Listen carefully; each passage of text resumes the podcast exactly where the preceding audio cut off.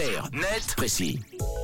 C'est le moment de s'intéresser à un sujet d'actualité décrypté par euh, Tom Clarnet-Précy qui est pris dans la tempête ce matin. Et dans des tempêtes non seulement plus violentes qu'auparavant, mais également plus coûteuses. Mathieu, on a eu des exemples particulièrement euh, violents ces derniers mois, voire ces dernières semaines. C'est pas aux habitants de la Chaux-de-Fonds qu'on va l'apprendre. Le 24 juillet dernier, la commune été frappée par un orage dévastateur.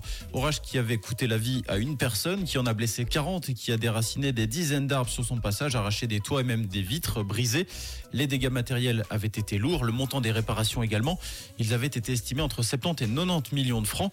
Mais depuis, d'autres phénomènes météorologiques sont venus s'ajouter à la liste. Les derniers en date, Kiran, puis Frédérico, qui a frappé la Suisse en fin de semaine dernière avec des pluies diluviennes et des vents dépassant parfois les 170 km à l'heure dans certains cantons. Et plus les années passent, plus ces situations euh, bah, se répètent. Au grand dam de la population, mais également des assureurs. Camille, d'après une enquête menée par le Blic, Helvetia explique faire face à une nette augmentation des dommages dus aux intempéries depuis 2020, alors que chez la Baloise, les sinistres ont augmenté au cours des dix dernières années.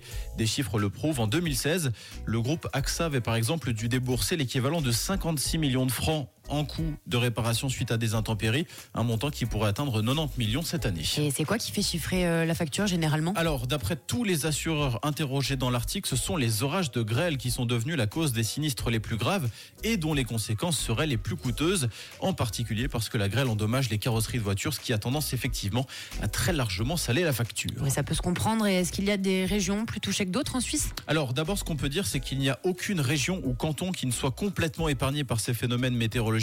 Tous sont touchés par des intempéries plus ou moins localisées. Mais si on devait faire un bilan sur ces dix dernières années, le Tessin serait effectivement le canton le plus touché par les intempéries. D'après le Blic, le risque de foudre est par exemple six fois plus élevé au Tessin que dans le reste de la Suisse et même 30 fois plus élevé si l'on compare avec les cantons de Vaud ou de Bâle. Merci Tom. Euh, Clarnet-Précy à écouter euh, en podcast sur rouge.ch. Racontez l'actu, c'est aussi sur rouge.